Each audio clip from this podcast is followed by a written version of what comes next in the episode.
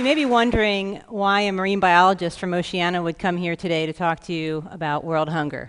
I'm here today because saving the oceans is more than an ecological desire. It's more than a thing we're doing because we want to create jobs for fishermen or preserve fishermen's jobs. It's more than an economic pursuit. Saving the oceans can feed the world. Let me show you how. As you know, there's already more than a billion hungry people on this planet. We're expecting that problem to get worse as world population grows to 9 billion or 10 billion by mid century. And we can expect to have greater pressure on our food resources. And this is a big concern, especially considering where we are now. Now we know that our arable land per capita is already on the decline in both developed and developing countries. We know that we're headed for climate change, which is going to change rainfall patterns, making some areas drier, as you can see in orange, and others wetter in blue, causing droughts in our bread baskets in places like the Midwest and Central Europe, and floods in others. It's going to make it harder for the land to help us solve the hunger problem. And that's why the oceans need to be their most abundant, so that the oceans can provide us as much food as possible. And that's something the oceans have been doing for us for a long time. As far back as we can go, we've seen an increase in the amount of food we've been able to harvest from our oceans. It just seemed like it was continuing to increase until about 1980 when we started to see a decline. You've heard of peak oil. Maybe this is peak fish. I hope not. I'm going to come back to that. But you can see about an 18% decline in the amount of fish we've gotten in our world catch since 1980. And this is a big problem. It's continuing. This red line is continuing to go down. But we know how to turn it around. And that's what I'm going to talk about today. We know how to turn that curve back upwards so this doesn't have to be peak fish. If we do a few simple things in targeted places, we can bring our fisheries back and use them to feed people.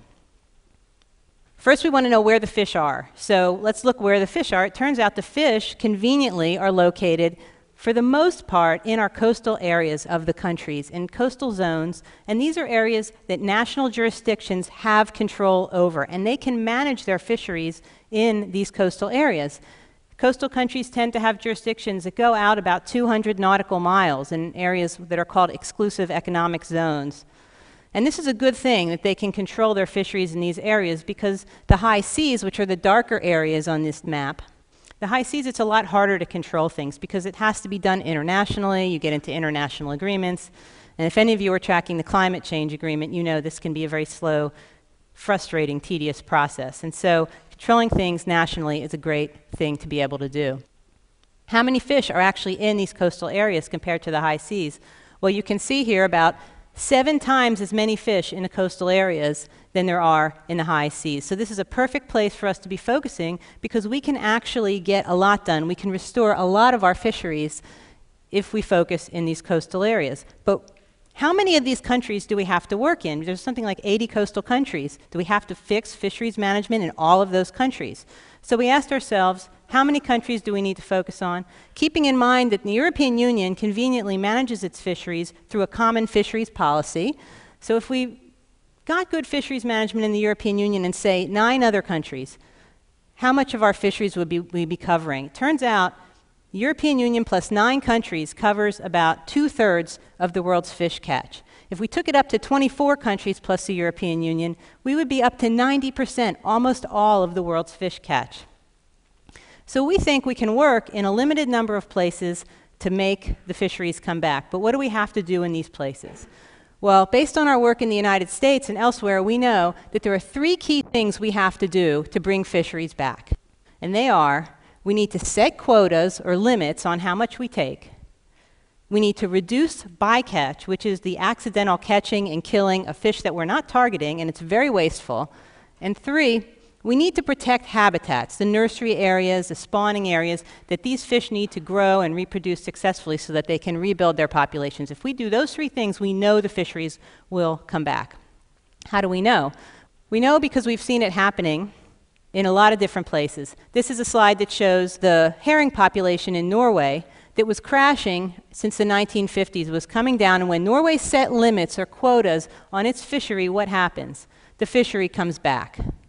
This is another example, also happens to be from Norway, of the Norwegian Arctic cod. Same deal.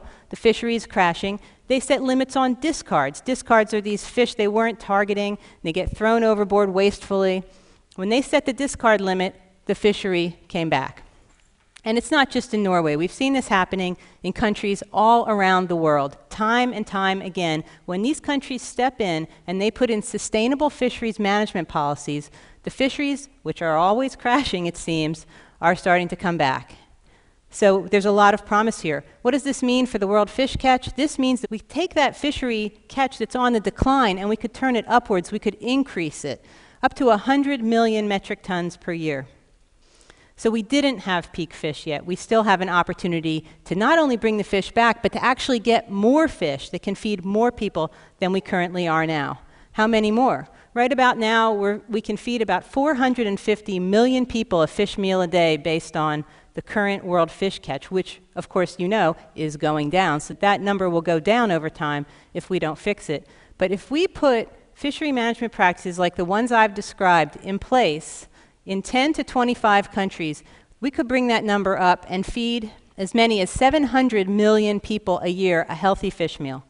We should obviously do this just because it's a good thing to, to deal with the hunger problem, but it's also cost effective. It turns out fish is the most cost effective protein on the planet. If you look at how much fish protein you get per dollar invested compared to all of the other animal proteins, obviously fish is a good business decision. It also doesn't need a lot of land, something that's in short supply compared to other protein sources. And it doesn't need a lot of fresh water. It uses a lot less fresh water than, for example, cattle, where you have to irrigate a field so that you can grow the food to graze the cattle. It also has a very low carbon footprint. It has a little bit of a carbon footprint because we do have to get out and catch the fish, takes a little bit of fuel, but as you know, agriculture can have a carbon footprint and, and fish has a much smaller one, so it's less polluting. It's already a big part of our diet, but it can be a bigger part of our diet, which is a good thing because we know that it's healthy for us. It can reduce our risks of cancer, heart disease, and obesity. In fact, our CEO, Andy Sharpless, who's the originator of this concept, actually, he likes to say fish is the perfect protein.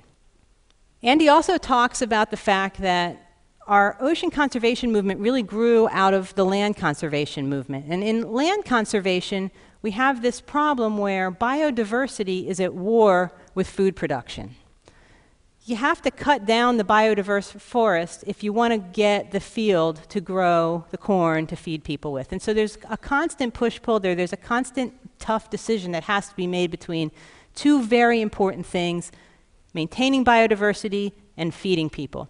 But in the oceans, we don't have that war. In the oceans, biodiversity is not at war with abundance. In fact, they're aligned. When we do things that produce biodiversity, we actually get more abundance. And that's important so that we can feed people.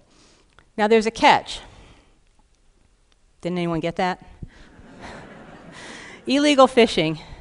Illegal fishing undermines the type of sustainable fisheries management I'm talking about. It can be when you catch uh, fish using gears that have been prohibited, when you fish in places where you're not supposed to fish, you catch fish that are the wrong size or the wrong species.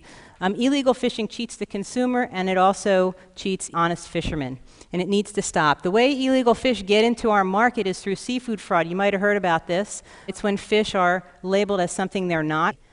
Think about the last time you had fish. What were you eating? Are you sure that's what it was? Because we tested 1,300 different fish samples, and about a third of them were not what they were labeled to be.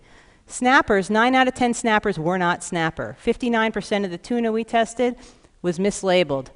And red snapper, we tested 120 samples, and only seven of them were really red snapper. So good luck finding a red snapper.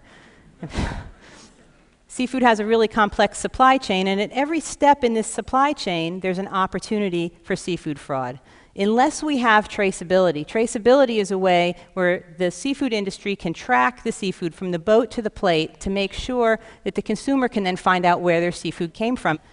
This is a really important thing. It's being done by some in the industry, but not enough. So we're pushing a law in Congress called the Safe Seafood Act. And I'm very excited today to announce the release of a chef's petition where 450 chefs have signed a petition calling on Congress to support the Safe Seafood Act. It has a lot of celebrity chefs you may know Anthony Bourdain, Mario Batali, um, Barton Seaver and others. And they've signed it because they believe that people have a right to know about what they're eating.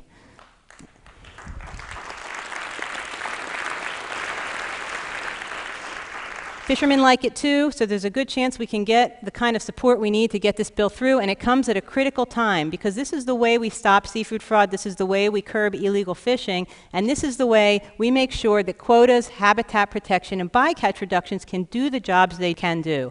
We know that we can manage our fisheries sustainably. We know that we can produce healthy meals for hundreds of millions of people that don't use the land, that don't use much water, have a low carbon footprint, and are cost effective.